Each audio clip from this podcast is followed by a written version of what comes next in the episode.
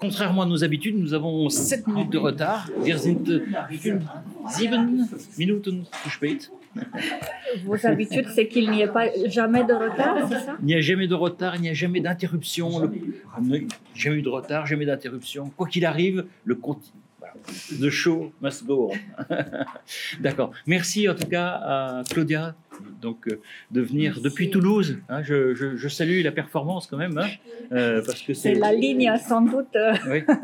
qui la plus anéantie par la grève. Rien ne, circule, du coup il faut venir en polluant la planète en avion à des prix exorbitants, pris en charge par d'autres institutions finalement. Écoute, en tout cas un grand merci. D'autant que je suppose que l'université de Toulouse est en grève.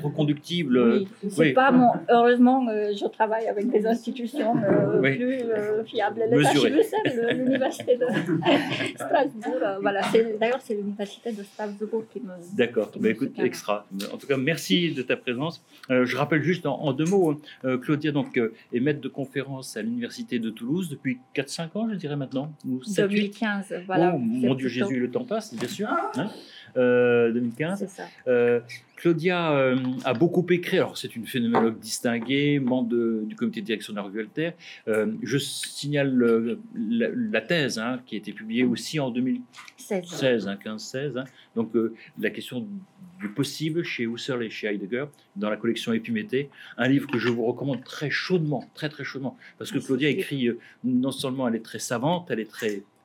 très pointue, mais en plus elle écrit très clairement. Hein, et donc euh, on comprend ce qu'elle écrit. Donc c'est vraiment, euh, hein, c'est pas du tout du jargon euh, phénoménologique comme ça peut arriver. et donc je suis vraiment, je recommande très chaudement parce que cette question du possible, elle est au cœur. bon, je ne vais pas développer parce que sinon je vais, je vais parler trop longtemps. Mais en tout cas, merci d'être là. Et donc je te laisse tout de suite la parole. Merci beaucoup. Bon, je profite aussi pour signaler ce, volume euh, de la revue Alter euh, sur sexe et genre que j'ai coordonné avec euh, Nathalie Dotra et pour lequel j'ai écrit une contribution intitulée Husserl, phénoménologue de la maternité, point d'interrogation. Et le texte que je vais vous présenter aujourd'hui prolonge certaines de ces analyses.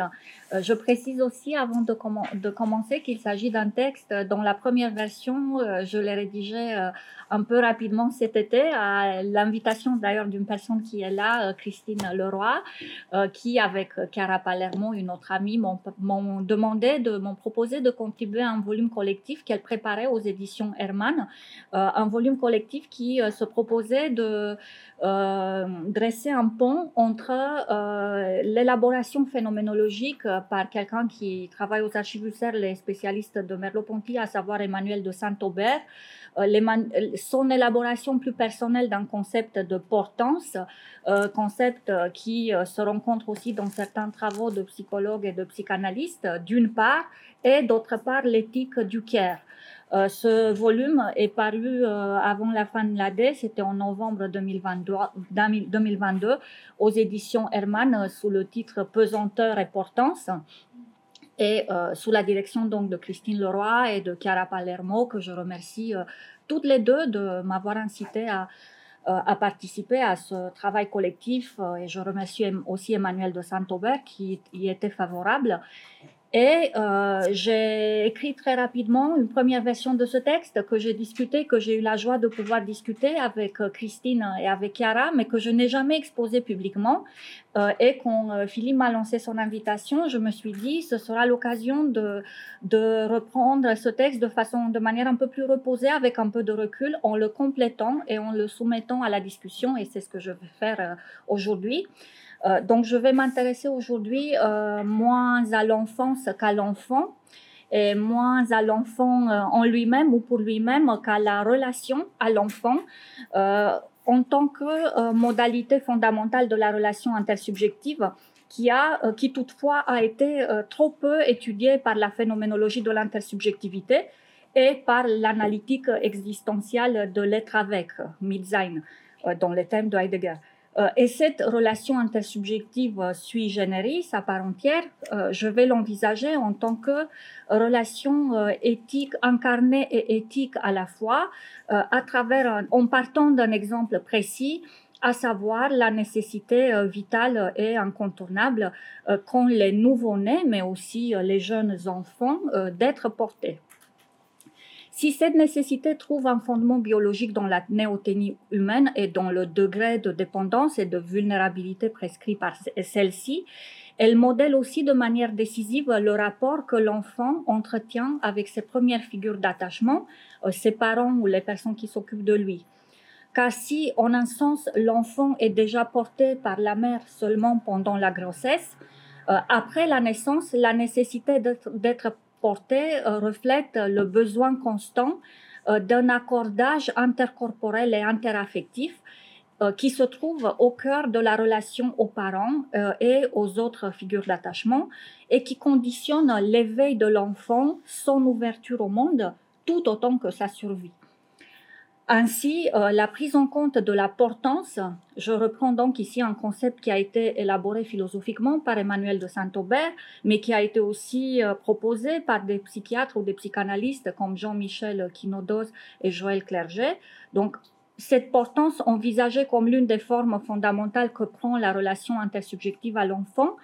invite à revisiter la typologie des interactions fondamentales avec le nouveau-né élaboré par Winnicott et polarisé autour de sa célèbre distinction entre holding et handling, euh, tout comme elle contribue à relancer la réflexion sur la parentalité et l'enfance, réflexion qui est, je dirais, indissolublement philosophique, psychologique, psychanalytique, daseinsanalytique et anthropologique. Voilà. Euh, donc, euh, je, me lance dans le propos. On dit d'une femme enceinte qu'elle porte son enfant dans son ventre et indubitablement, la grossesse exacerbe la dimension charnelle et sensible de la portance sous la forme d'une intercorporéité de la mère et de l'enfant euh, qui reflète une situation ontologique des plus inédites. Cependant, euh, je vais euh, me concentrer aujourd'hui euh, tout autant sur les problèmes et les enjeux que soulève le fait de devoir porter l'enfant après la naissance, portant ce qui donc n'est plus l'apanage exclusif de la mère, ni même l'apanage exclusif des parents, car l'enfant adresse sa demande de soins et d'affection à toute personne qui est là pour la satisfaire, ce qui est notamment aussi le cas pour les professionnels de la petite enfance. Cette portance-là ne repose plus sur une intercorporéité d'indivision, euh, comme celle qui se met en place pendant la grossesse, quand l'enfant est en moi en tant que mère et mon corps est sa maison prénatale, euh, mais euh, cette portance post-naissance repose plutôt sur un accordage intercorporel qui sollicite l'endurance physique au sens quasi musculaire et peut aussi engendrer l'épuisement ou la lassitude qu'un parent ou un professionnel manifeste exemplairement quand il dit à un enfant je ne peux plus te porter porter l'enfant, c'est cependant aussi le rappel du fait d'avoir été porté, euh, le rappel de sa propre enfance, le rappel donc de l'enfant en soi, ainsi qu'une injonction ou du moins un encouragement tacite adressé à l'enfant euh, qu'il euh, qu'il accède à une forme d'auto-portance, pour ainsi dire, voire qu'il devienne lui-même un jour porteur euh, portant ce que certains enfants commencent d'ailleurs à exercer très tôt sous des formes et pour des raisons diverses. Dans tous les cas, euh, difficile de nier que nous avons été portés avant de devoir ou de pouvoir porter, et ce rappel d'une passivité première et irréductible prend des accents tout particuliers euh, dans une phénoménologie de l'intersubjectivité. Il est en effet étonnant de remarquer, sous la plume de Husserl, le fondateur de cette traduction, un recours au lexique euh, phorique, pour ainsi dire, euh, le lexique du porté ou de la portance, selon l'étymologie grecque euh, et le sens du verbe grec forein, porter. Donc, il y a chez Husserl un recours à ce lexique du porté dans les descriptions qu'il donne parfois de l'ego transcendantal, donc cet ego qui serait autre que l'ego empirique, qui est parfois décrit comme porteur du monde ou porteur de l'être du monde, Träger der Welt ou Träger des Seins der Welt. Euh, cette manière d'attribuer à la subjectivité transcendantale le statut d'un atlas, euh, je reprends cette figure euh, mythologique, l'atlas porteur du monde, cette façon de, de s'exprimer s'annonce déjà dans le cours célèbre que Husserl a donné en 1907, Choses et espaces, où nous pouvons lire, je cite, Le monde est porté par la conscience mais la conscience elle-même n'a pas besoin d'être portée. Il y a donc, euh, on le voit dans cette citation, une sorte d'asymétrie entre euh, le monde euh, et l'ego propre, cette asymétrie propre à l'idéalisme transcendantal. Elle sera cependant considérablement nuancée par la prise en compte progressive du monde de la vie, Lebenswelt, ainsi que par l'émergence d'une théorie de l'intersubjectivité qui, à la fin des années 20, euh, s'ouvre de plus en plus à ce que Husserl appelle les problèmes génératifs de la phénoménologie, c'est une expression qui est présente à la fois euh, dans la cinquième méditation cartésienne et dans la crise, dans la crise des sciences européennes. Qu'est-ce que Husserl entend par là? Euh, Il euh, entend par là tout particulièrement, c'est un peu une sorte de florilège, de bouquet plutôt de problèmes. Problème, les problèmes de la naissance et de la mort, les problèmes de ce qu'il appelle l'historicité transcendantale, c'est-à-dire l'historicité propre à l'ego et à la communauté transcendantale, ainsi que le problème de la différence sexuelle. Euh, et donc, si euh, selon euh, la logique dominante de l'idéalisme transcendantal que je viens de rappeler rapidement, l'ego n'a jamais besoin d'être porté par le monde, car il emporte au contraire l'être, ou du, moins le sens d'être, la nécessité d'être porté par autrui apparaît au contraire comme l'un des corollaires fondamentaux de la reconnaissance du fait que l'émergence de la vie subjective a toujours lieu en contexte intersubjectif en relation avec autrui. Et cela ne se limite pas à un constat anthropologique, pour autant que euh, c'est même le problème fondamental de la vie euh, euh, du commencement de la vie subjective qui conduit Husserl, dans ses manuscrits de travail tardifs, à attribuer une signification transcendantale à la naissance et à l'enfance. En fait, ces deux euh, problèmes dont la prise en compte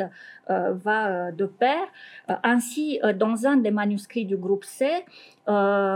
qui ont été édités en 2006, Husserl peut écrire que dès la première enfance dans le ventre maternel, l'enfant a déjà une vie d'intérêt orientée vers le monde. il a déjà ce qu'il appelle une intentionnalité instinctive. dès lors, écrit Husserl, le monde lui-même a une euh, parce que l'enfant est déjà, même avant la naissance, en relation avec le monde par les premières affections qu'il subit passivement, il est déjà dans une constitution du monde qui lui est propre. Et cela veut dire que le monde lui-même a une enfance en tant que monde de l'enfant, on sous-entend. Euh, cette phénoménologie husserlienne de l'enfance s'illustre d'une manière particulièrement remarquable dans un manuscrit de travail de 1935 intitulé L'enfant, la première Einfühlung, qui a été traduit par Nathalie Deprat euh, en 1993 dans le premier numéro de la revue Alter c'est un texte qui est un peu difficile à trouver, mais euh, si vous êtes intéressé, je peux vous l'envoyer par mail. Je dispose d'une version scannée que d'ailleurs il m'est arrivé de discuter euh, en cours avec mes étudiants qui l'avaient trouvé euh, extrêmement intéressant. Ce manuscrit de travail important fait partie des textes où se dévoile l'heureuse connivence du vocabulaire de la phénoménologie husserlienne et de celui euh, devenu courant, en français du moins, dans le champ de la périnatalité, à savoir le vocabulaire de l'éveil du nouveau-né. Ce qui intéresse Husserl également, c'est l'éveil du nouveau-né à la vie de conscience, à la vie intentionnelle et à la vie de relation. Ainsi, euh, il y décrit d'abord la manière dont l'enfant qu'il appelle Urkind, en allemand ça veut dire l'enfant originaire ou l'enfant premier, qui est l'enfant non encore né, qui est l'enfant, le fœtus, on dirait l'enfant qui vit encore dans le ventre maternel, euh, bien qu'il ne soit pas encore éveillé à la vie de conscience, il est affecté, il accède ainsi passivement à une première participation au monde, ainsi qu'à une première liaison naissante qui pour faire est celle avec ses parents. Euh, c'est pourquoi, comme des recherches empiriques l'ont d'ailleurs abondamment confirmé pendant les dernières décennies, Lorsque le nouveau-né commence à s'éveiller à une vie de, conscience et de relation, il a déjà des, acquis d'expérience, c'est ce que note déjà Husserl, le nouveau-né a déjà des acquis d'expérience qui lui viennent de l'existence dans la chair maternelle, il a déjà des perceptions avec des horizons de perception. Si donc la naissance n'est pas le commencement de l'expérience, c'est dans la mesure où la communauté avec la mère et la forme particulière d'intercorporéité qui relie la mère et l'enfant pendant la grossesse assurent déjà un certain cadre d'expérience. Le fœtus y bénéficie ainsi encore une fois de la stimulation passive de ses capacités sensorielles, bien que par sa motricité et sa sensibilité incoative, il soit amené à se montrer de plus en plus capable d'activité. Et pour l'enfant qui est né, euh, une vie relationnelle euh, nouvelle commence aussi parce que la mère n'est pas seulement un objet de perception euh, autour duquel s'organise éventuellement son champ d'expérience, mais aussi la réponse à ses besoins ou, comme le dit Husserl, la prémisse pour le remplissement du désir euh, dans un entrelacement crucial de l'intentionnalité perceptive et de l'intentionnalité pulsionnelle euh, par laquelle, selon Husserl, nous nous portons euh, vers autrui. la mère est aussi celle d'ailleurs, ça vaut pour toute figure primordiale d'attachement. Husserl est, il accorde une place euh, tout à fait particulière au maternel, même s'il a aussi une, attention euh, aux parents pris, pris, ensemble et pris au pluriel, euh, et parfois au père lui-même pris séparément à partir de, cette relation. En tout cas, la mère ou les parents sont aussi ceux qui s'éloignent ou s'absentent, et ce faisant, ils marquent l'émergence de la distance spatiale et temporelle pour l'enfant. en, le, laissant à lui-même, il l'amène progressivement à L'enfant est en effet l'ego en cours de maturation ou en cours de développement qui, avant de se connaître soi-même selon Husserl, donc comme ego transcendantal et d'assumer la fonction de porteur de l'être du monde, a besoin d'être porté par autrui et émerge de cette relation intersubjective absolument fondamentale. C'est l'attention euh, particulière que Husserl a portée à ce fait qui l'a conduit à s'intéresser à la vie intra-utérine, ou donc à ce qu'il appelle l'enfance originaire, Urkindlichkeit, et euh, ainsi à la communauté intercorporelle et intersubjective qui relie d'abord le fœtus, puis le nourrisson à sa mère, et plus généralement aux premières autres qu'il rencontre et que Husserl identifie de prime abord aux deux parents. De cette manière, l'orientation générative propre à la phénoménologie de l'intersubjectivité développée par le dernier Husserl, euh, dont on sait d'ailleurs qu'elle avait attiré l'attention de Merleau-Ponty dès la phénoménologie de la perception, euh, à une époque où ces textes, donc en 1945, étaient encore inédits, mais euh, Merleau-Ponty avait pu en prendre connaissance. Euh, cette orientation générative de la phénoménologie de l'intersubjectivité me semble anticiper l'idée que, qu'Emmanuel de Saint-Aubert a mise en avant dans ses articles sur l'importance d'une permanence d'autrui plus fondamentale que la permanence de l'objet piagétien et euh, qui serait initié dans le corps à corps de la prégnance maternelle ou de la situation de grossesse euh, de la mère. Dans ce qui suit, dans la deuxième étape de, mon analyse, en partant euh, d'une élucidation de l'importance parentale, je vais essayer d'approfondir la signification de cette relation intersubjective qui se joue dans le fait de porter l'enfant pour réfléchir à ce qui la fonde et l'exige. Même si je préfère euh, parler de portance parentale, il y a sans doute un certain privilège de la portance maternelle, ne serait-ce que du fait que j'ai déjà rappelé qu'elle commence dans l'intercorporité de la grossesse. Le porter par excellence, le porter par excellence, c'est aussi la définition de la maternité que nous trouvons sous la plume de Lévinas dans euh, son ouvrage de 1974, Autrement qu'être ou au-delà de l'essence.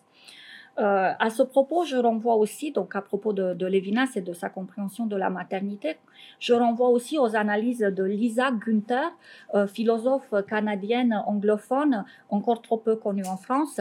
euh, proposée dans un article paru dans la revue Hypatia, qui est l'une des grandes revues féministes, en 2006,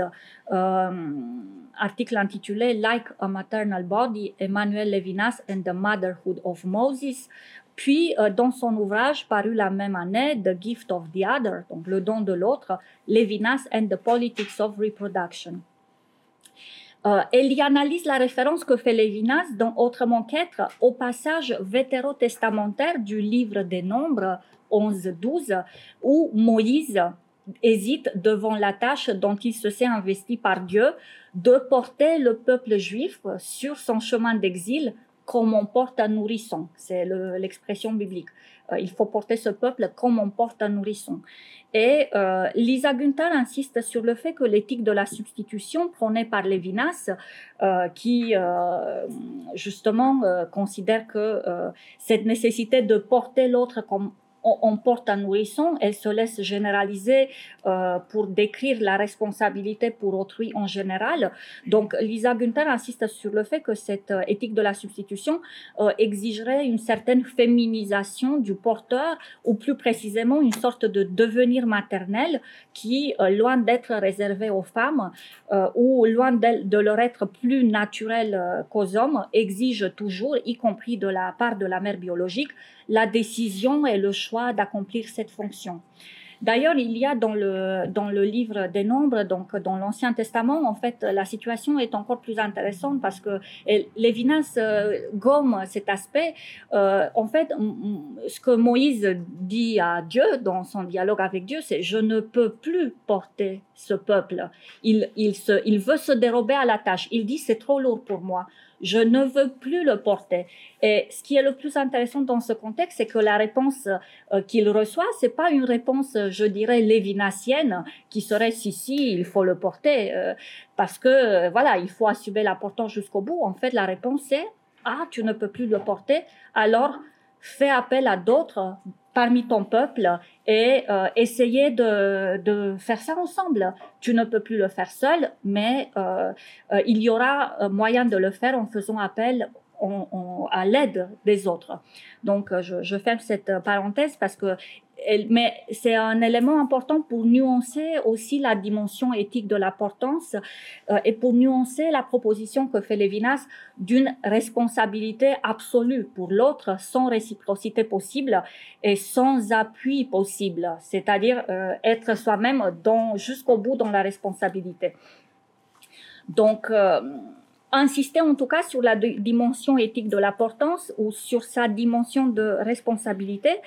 euh, revient à souligner que cette portance de l'enfant ne se réduit pas euh, à la question d'un portage physique ou d'un euh,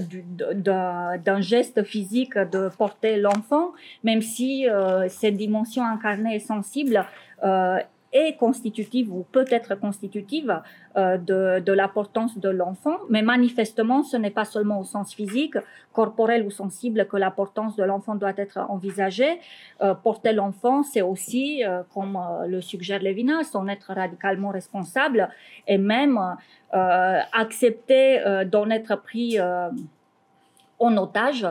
c'est la proposition de, Lévinas, mais qui, me semble-t-il, euh, s'expose assez inévitablement, je viens d'essayer de le suggérer, euh, à euh, l'accusation d'évacuer trop rapidement toute liberté comme toute ambivalence maternelle, ambivalence qui peut se manifester par exemple dans la lassitude, dans la fatigue. C'est ce que Moïse a eu le droit de dire, je n'en peux plus, c'est trop difficile pour moi, c'est trop lourd, j'ai besoin d'aide. et euh, c'est un aspect du porté par excellence qu'il a un peu tendance à gommer euh, en reconduisant à sa façon euh, euh l'idéal et en promouvant à sa façon l'idéal culturellement et historiquement déterminé de la mère sacrificielle et du dévouement maternel inconditionnel. Euh, plus nuancée me semble apparaître à cet égard la prise en compte du fait que, d'une part, le porteur a besoin d'être lui-même porté, ou du moins d'être assisté dans la portance, et que, d'autre part, porter l'autre, c'est aussi l'accompagner vers l'autoportance, c'est-à-dire que cette relation ne va pas euh, rester euh, toujours unilatérale et toujours aussi déséquilibrée. Et il me semble qu'on a là deux manières complémentaires de rééquilibrer la symétrie fondamentale instituée par Lévinas entre la mère qui porte l'enfant et l'enfant porté, euh, et euh, la possibilité d'introduire une certaine réversibilité, voire une réciprocité potentielle dans la relation de portance, réversibilité réciprocité qui euh, peuvent d'ailleurs s'avérer fondamentales dans les relations de parentalité et de filialité. Cette complexité des rapports entre porté et être porté euh, est de manière significative euh, abondamment présente euh, dans l'iconographie chrétienne, qui me servira ici d'exemple, mais il serait bien sûr très intéressant d'élargir l'enquête à d'autres religions ou mythologies je vais me concentrer euh, euh, par facilité sur celle-ci. ici, en l'occurrence, porter l'enfant, l'enfant Jésus, est un motif extrêmement récurrent, décliné de façon multiple, non seulement à travers la figuration du saint, dont le nom même exprime le fait de porter Jésus, à savoir Saint Christophore, euh, ou euh, d'un autre saint attribut euh, christophorique, pour ainsi dire, qui est Saint Antoine de Padoue, lui aussi toujours représenté en train de porter un enfant, mais surtout, bien évidemment, à travers le thème de la Vierge à l'enfant. Lorsque l'enfant portait l'enfant Jésus, il est certes plus facile d'affirmer une réversibilité ou une réciprocité de la portance. Il arrive en effet que Marie, la mère censée porter l'enfant, soit représentant comme étant portée par Jésus, un Jésus qui est adulte ou non, Marie étant parfois elle-même enfant ou du moins réduite à sa propre miniature. Il y a beaucoup de variations euh, sur ce thème iconographique. Euh, mais on a là euh, clairement un motif à symbolisme christologique. En fait, c'est le fait que le Christ, il est euh, le pantocrator, il est celui qui gouverne tout et donc qui porte tout. il y a un autre thème iconographique qui peut retenir notre attention ici, à savoir, et qui m'intéresse plus, à savoir celui, celui de la sainte, ce qu'on appelle la sainte Anne trinitaire ou sainte Anne en tierce, parfois appelée aussi Sainte Génération, Santa Génération. C'est le cas euh, dans la collection statuaire du musée Marès à Barcelone, qui est d'ailleurs très très impressionnante. C'est un thème dont l'illustration picturale la plus célèbre est sans doute la toile de Léonard de Vinci, Sainte Anne, la Vierge et l'Enfant Jésus, jouant avec un agneau qui se trouve au Louvre. Euh, il y a aussi un croquis au crayon à Londres et qui a été longuement commenté par Freud dans Un souvenir d'enfance de Léonard de Vinci. Si dans son étude du peintre italien, Freud a eu tendance à réduire ce dispositif ternaire de l'importance à un reflet du fait que Léonard a été confronté dans son enfance à deux figures maternelles, la mère biologique et la belle-mère adoptive, il s'impose aussi de reconnaître que la présence de Sainte Anne contribue à faire apparaître une sorte d'itération de l'importance le fait que pour pouvoir porter l'autre, ce qui est euh, la tâche de la mère Marie, euh, il faut que euh, quelqu'un, en quelque sorte, prête l'importance dont il bénéficie lui-même, ou que le porteur supposé actif a aussi besoin de se laisser porter, ou du moins de s'être laissé porter passivement. On est dans une intrication de l'activité et de la passivité, et il me semble ainsi que c'est surtout cela qui est censé figurer ou qu'on peut considérer que figure de manière assez privilégiée la Sainte Anne trinitaire, euh, à savoir ce chiasme de l'activité et de la passivité du porteur. En outre, la présence de la mère de la mère inscrit le fait de porter l'enfant dans un horizon trans ou intergénérationnel qui véhicule de nouvelles implications de sens. Portée par sa propre mère, Marie est renvoyée à sa propre enfance elle est d'ailleurs parfois représentée comme étant elle-même une petite enfant de la taille de Jésus. Parfois, la Sainte euh, Anne Trinitaire, c'est ça. Euh, on a une Sainte Anne géante qui, dans un bras, porte Marie et dans l'autre, porte Jésus. Donc, euh, c'est une importance partagée et du coup répartie différemment. On le voit il apparaît ainsi euh, dans, dans, les traitements euh, variés de ce thème iconographique de la Sainte Trinitaire que la maternité, donc le porté par excellence selon Lévinas, ne se soustrait pas à la nécessité que la mère soit, ou du moins ait été elle-même portée, et ne devrait jamais s'épuiser dans une relation à sens unique qui risquerait d'être excessivement écrasante. Cet enseignement ressort également, mais sans que l'aspect transgénérationnel ou l'enfance de la mère puisse être convoqué de la même manière, euh, de l'iconographie de la Sainte Famille, lorsque, selon une représentation qui a abondamment et durablement imprégné les mentalités, c'est le Père Joseph qui porte ou soutient Marie en train de porter l'enfant. En fait, c'est une autre façon d'illustrer ce chiasme et de l'activité et de la passivité, de l'importance. Le père qui porte la mère, euh, qui porte l'enfant. D'ailleurs, je pense que c'est un schéma qui est tout au, moins tout aussi euh, qui prégnant à la fois dans l'iconographie et puis, disons, dans les mentalités. Donc, les représentations picturales de l'enfant porté apparaissent ainsi comme un rappel imagé du fait que nous sommes construits par la portance. Autrement dit, nous sommes construits par les relations intersubjectives fondamentales qui nous ont permis de surmonter l'âge de la dépendance et de la vulnérabilité extrême et qui ont accompagné notre ouverture au monde et aux autres. Il n'est dès lors pas étonnant que la psychologie et la psychiatrie de l'enfant, ainsi que la psychanalyse, aient autant insisté de multiples façons sur le besoin qu'a l'enfant d'être porté. Parmi les rapprochements possibles, celui qui s'impose de, manière, de la manière sans doute la plus évidente est le rapprochement avec l'un des termes proposés par Winnicott, j'y faisais déjà référence, euh, à savoir le holding, censé euh, décrire le rapport ajusté au nouveau-né, euh, qu'on traduit par le tenu et maintien, ce qu'on ne préfère pas le considérer intraduisible. Mais euh, l'insistance de la psychanalyse sur le besoin de, porter l'enfant ou sur le besoin de l'enfant d'être porté remonte euh, bien plus loin, euh, car Freud insistait déjà dès 1885 dans l'esquisse d'une psychologie scientifique sur ce qu'il appelle la Hilflosigkeit, la détresse et la dépendance du nouveau-né humain néothène qui met beaucoup de temps à acquérir une motricité autonome et coordonnée et qui a besoin en attendant d'être porté ainsi que nourri, soigné, lavé, etc., par les autres. Et si Freud attirait lui-même l'attention au passage sur le réflexe d'agrippement du nourrisson, qui apparaît comme le vestige archaïque d'une demande originelle de portance, c'est dans l'école euh, psychanalytique hongroise, chez Sándor Ferenczi et surtout chez Imre Hermann, que ce réflexe a reçu une attention particulière.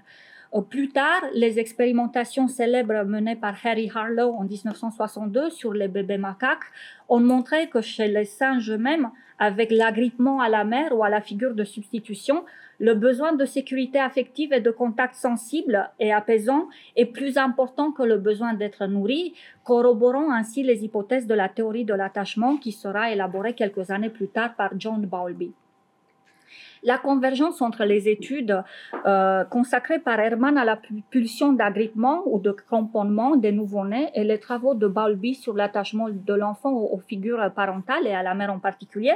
euh, cette convergence a été étayée par euh, Didier Robin, psychologue et psychanalyste, dans un article paru en 2020 et intitulé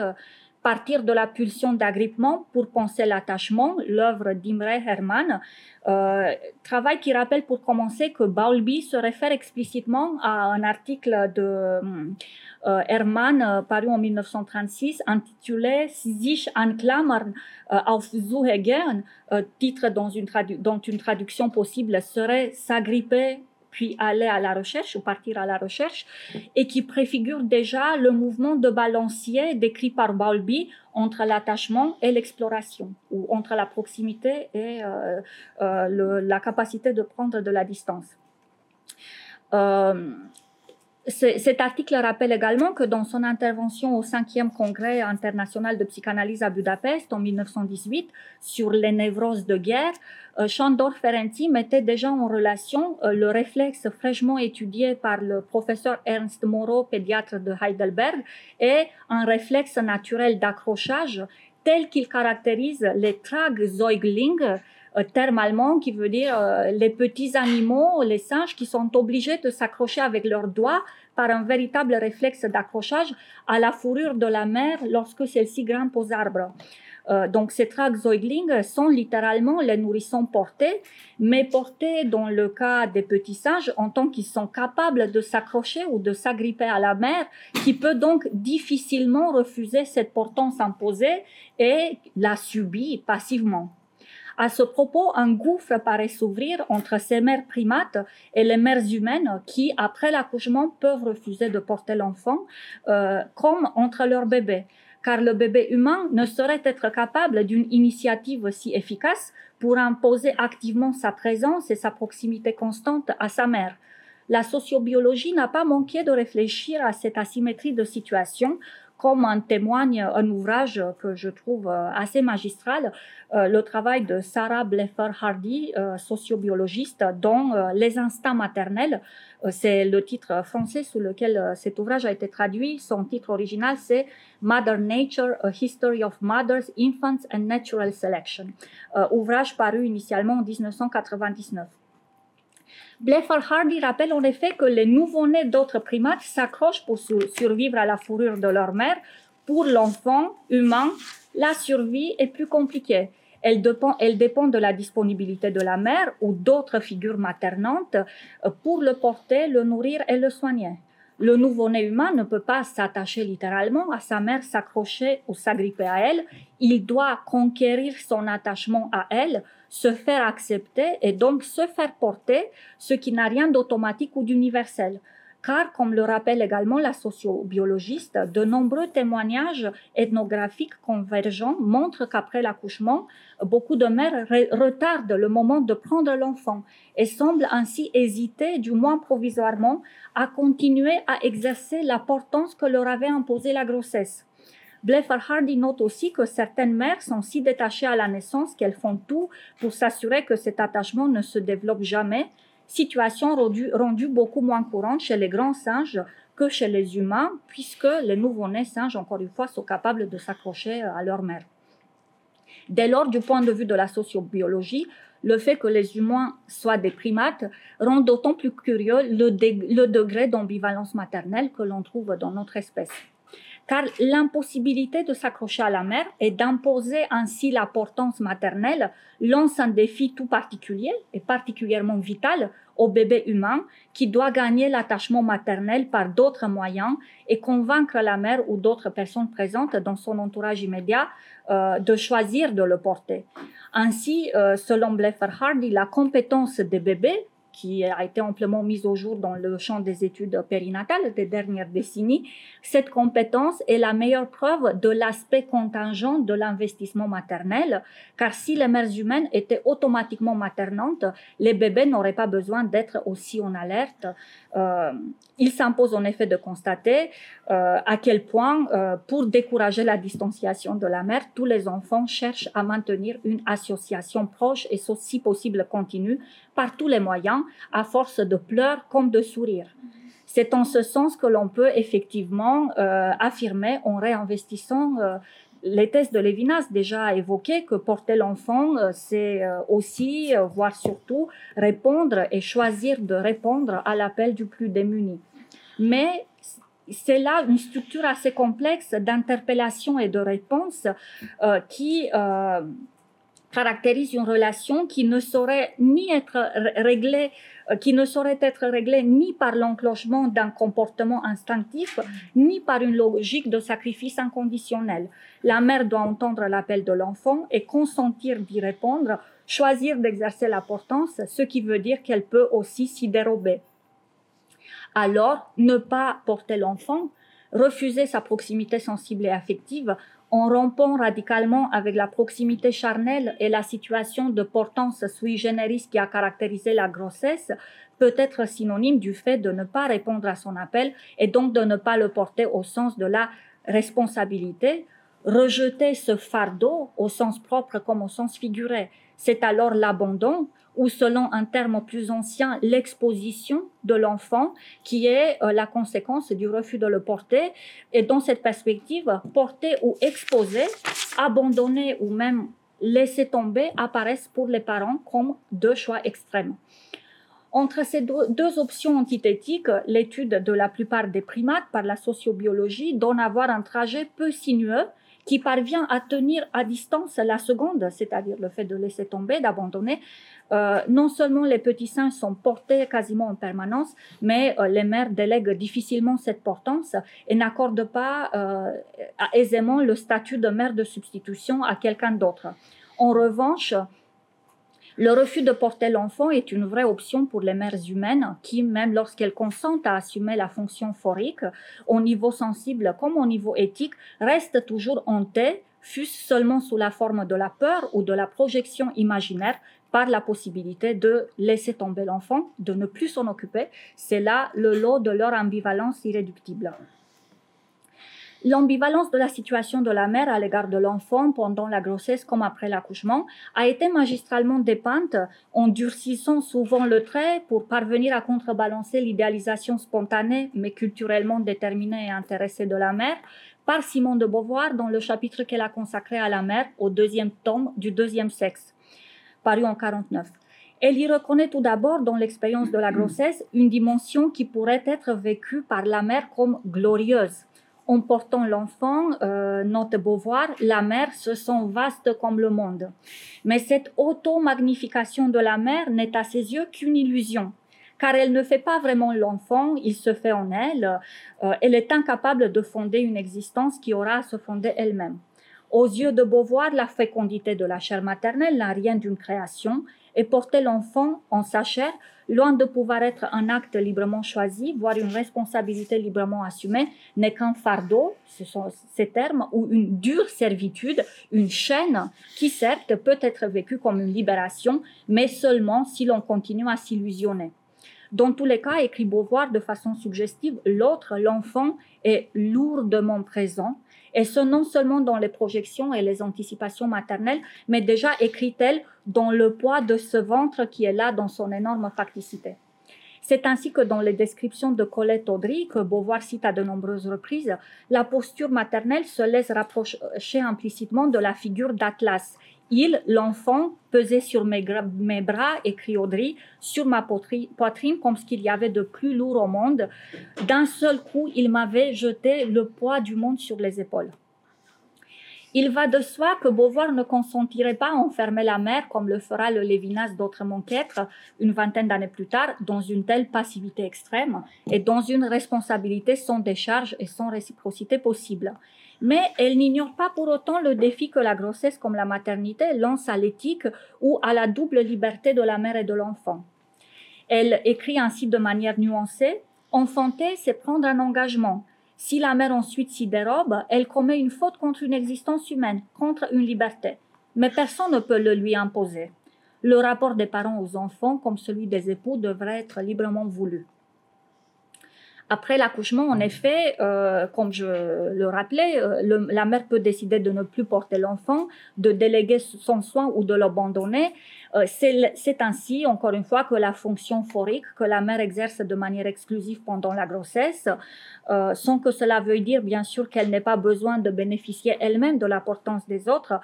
cette fonction après la naissance ou à la naissance est amenée à se démultiplier et à s'instancier de diverses façons où car tous les proches de l'enfant sont conviés à ce moment-là à, à, exercer l'importance. Euh, alors, je voulais proposer, je ne sais pas si j'ai le temps. oui, c'est par fonction. Euh, on a commencé un peu en retard, donc. Euh, je voulais euh, développer aussi un, rapprochement avec, euh, avec un travail sur la fonction phorique qui a été euh, proposé par un psychiatre, Pierre Delion, dans un ouvrage paru en 2018 et qui s'inspire beaucoup de, de, Winnicott et qui essaie par l'idée de fonction phorique d'expliciter, de, de traduire et d'expliciter le holding thématisé par Winnicott.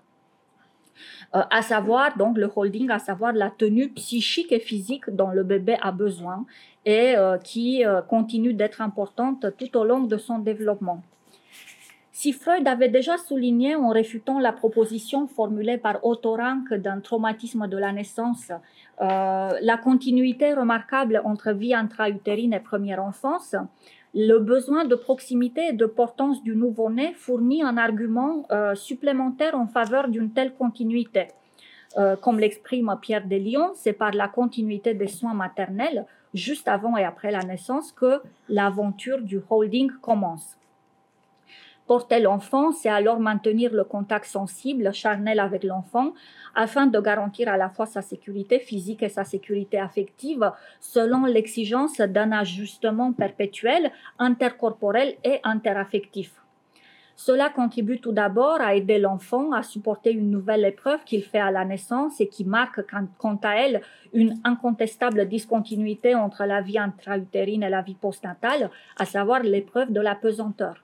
Certes, L'enfant porté peut être lui-même ressenti comme un fardeau ou en tout cas comme extrêmement lourd au sens propre comme au sens figuré. Mais le porter, c'est à la fois le contenir et le soutenir afin de l'habituer progressivement aux dimensions de notre monde et à notre manière incarnée d'être au monde par exemple en le verticalisant alors qu'il ne peut encore se lever ou se mettre debout par lui-même, ou encore en élargissant son champ phénoménal, en l'aidant à faire le tour des objets qui l'entourent, à se rapprocher ou à s'éloigner des choses ou des personnes. Euh, laissé à lui-même, il serait dans une totale ou quasi totale euh, immobilité pendant euh, un très très long moment. En outre, étant donné que euh, les bras euh, humains vont jouer euh, leur rôle de façon discontinue, parce que après la naissance, l'enfant n'est plus porté en permanence, il y a une transition graduelle qui va de l'être porté en permanence de la vie intra-utérine à la capacité d'auto importance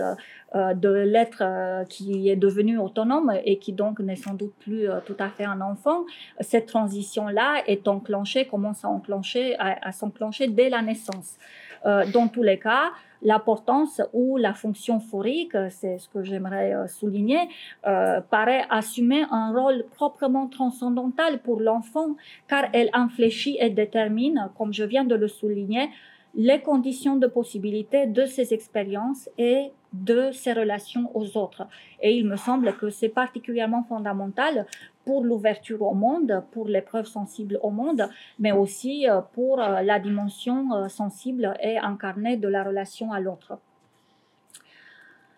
je saute quand même un tout petit peu, un, tout petit développement. En même temps, euh, Pierre Delion euh, nous invite à être particulièrement attentifs à l'ambivalence de la fonction phorique, dont il décline les valences en s'appuyant non seulement sur Winnicott, mais aussi sur la proposition romanesque de Michel Tournier dans Le Roi des Aulnes, euh, qui rend sensible à l'inversion possible de la portance en antiportance. La figure du roi des Aulnes de Goethe et de Schubert à Tournier incarne le revers sombre du sauveur d'enfants, ou pour ainsi dire l'ombre de Saint Christophe. Elle illustre en effet euh, la possibilité d'une inversion maléfique de la portance qui ne consent pas à libérer l'autre, c'est la prise qui se fait en prise, euh, qui le maintient dans la passivité et ne lui permet d'accéder ni à l'autoportance ni au statut de porteur, risque auquel la parentalité et la filialité sont bien sûr hautement exposés. J'ajouterai encore avant de conclure que dans l'évolution de la parentalité, l'importance physique corporelle de l'enfant, euh, qui n'est pas encore autonome d'un point de vue moteur, cède progressivement la place à l'importance psychique ou existentielle qui consiste euh, à soutenir l'enfant, à le porter dans sa préoccupation, c'est ainsi que Pierre Delion parle, par exemple, du portage de l'enfant sur les épaules psychiques de ses parents. Euh, dès lors, il s'impose de souligner encore une fois que euh, la fonction phorique est plus large que le holding au sens très strict réservé au nouveau-né, puisqu'elle comprend non seulement le portage du bébé, euh, le temps qu'il ne peut se porter lui-même, mais également ce qu'on pourrait appeler ce portage psychique ou cette portance psychique, autrement dit, ou existentielle, autrement dit, la portance de cet autre qu'est l'enfant commence dans la proximité sensible du contact pour apprendre à s'exercer progressivement à distance, sans pour autant, me semble-t-il, que le besoin de contact et de proximité sensible euh, soit, ne soit voué à disparaître. L'importance parentale me semble contenir, ou l'importance, euh, la demande de portance que l'enfant adresse aux parents me semble contenir en effet un impératif de présence, être là pour l'enfant, se rendre disponible et rester proche.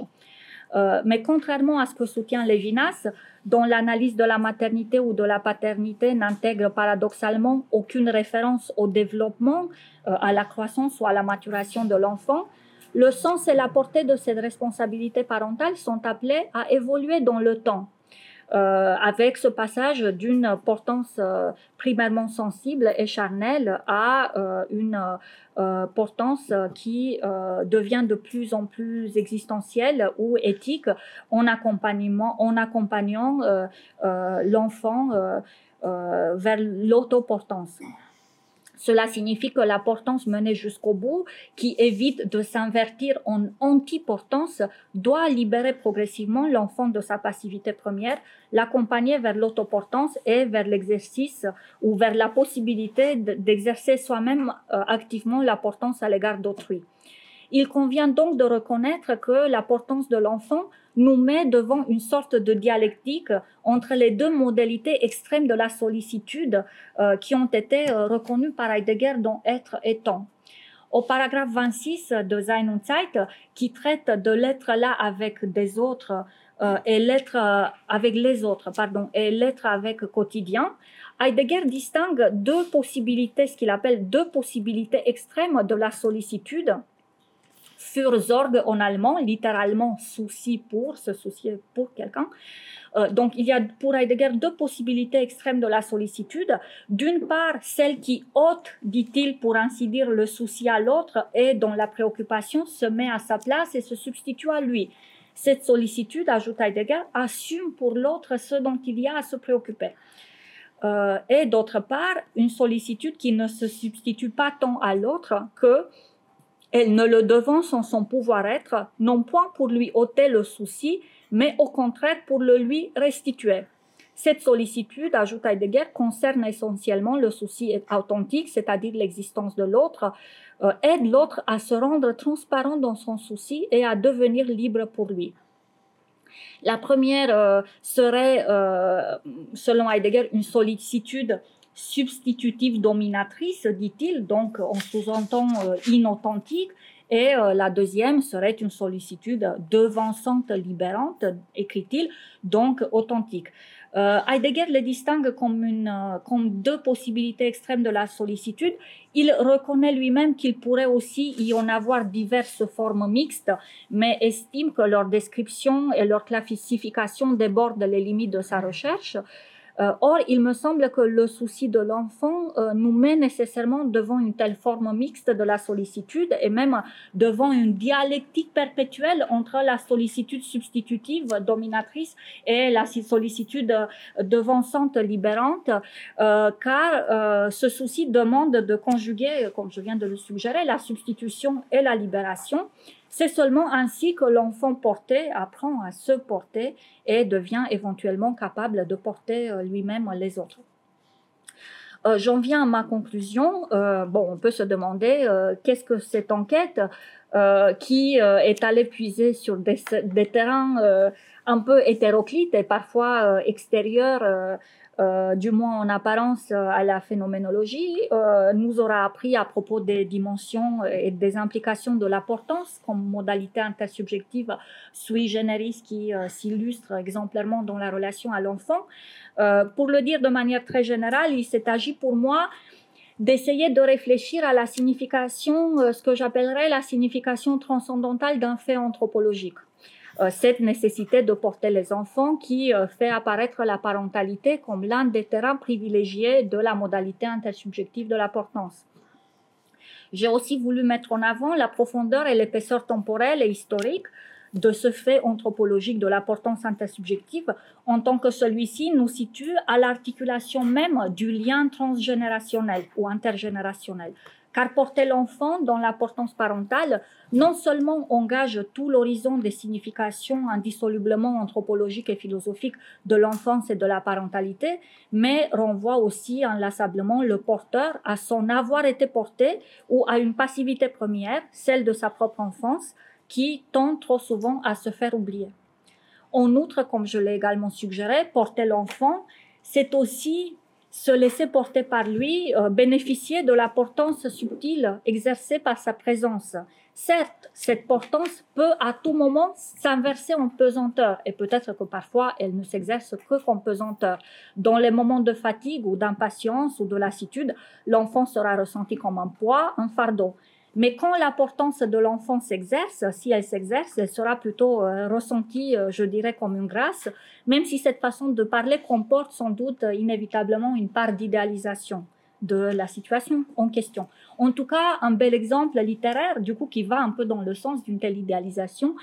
et sur lequel je vais clore mon propos, permet de l'illustrer, c'est celui de Silas Marner, qui est le personnage principal du roman éponyme de George Eliot, paru en 1861. Silas Marner, le tisserand de Ravelot, il y a une nouvelle édition folio de ce roman qui a été euh, publié. La traduction ancienne a été revue et il y a une euh, courte préface qui a été écrite par Marie Dariussec. Donc Silas Marner, le tisserand de Ravelot, est un homme solitaire en quête d'attachement, il est dépeint de cette manière, qui s'attache d'abord à son argent, donc euh, c'est un avare à l'origine, mais après le vol de son argent, un enfant, la petite Epi, entre inopinément dans sa vie. George Eliot euh, dépeint de façon suggestive la situation interaffectivité qui se crée alors. Elle écrit L'enfant lui faisait connaître la chaleur de la joie parce qu'il y avait de la joie en elle. Euh, she was warming him into joy because she had joy. C'est un peu, c'est bizarre comme formulation parce que c'est un peu circulaire, mais je trouve que c'est une très belle euh, formulation euh, qui illustre une sorte de, de transvasement affectif, en fait, de circulation affective qui me semble assez, assez importante. dans cette situation de, de portance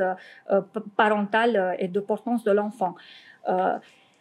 donc, et George Eliot euh, souligne ainsi que la petite était venue rattacher euh, Silas Manner euh, au monde entier, qu'elle le rattache au monde entier, euh, ce qui est une façon, me semble, aussi d'exprimer l'importance qu'elle exerce, l'enfant, sur le père adoptif. et elle ne se la petite ne se séparera pas de son père adoptif quand son père biologique viendra la réclamer. Il y a aussi un magnifique plaidoyer en faveur de l'adoption à la fin de l'ouvrage. L'importance réciproque dans ce cas est l'interaffectivité ou la circulation affective qui en ont été le revers ont créé un lien plus fort que le lien biologique. C'est la thèse de George Eliot dans ce roman qui est aussi une thèse qui va dans le sens d'une non-naturalisation de la parentalité qui me semble très intéressante. Donc, il y a un véritablement attachement interpersonnel et intersubjectif euh, qui euh, s'illustre dans cette relation euh, de portance réciproque qui est celle de la portance parentale. Donc, portance de l'enfant, du coup, finalement, au double sens du génitif, objectif et subjectif. Merci beaucoup de votre attention.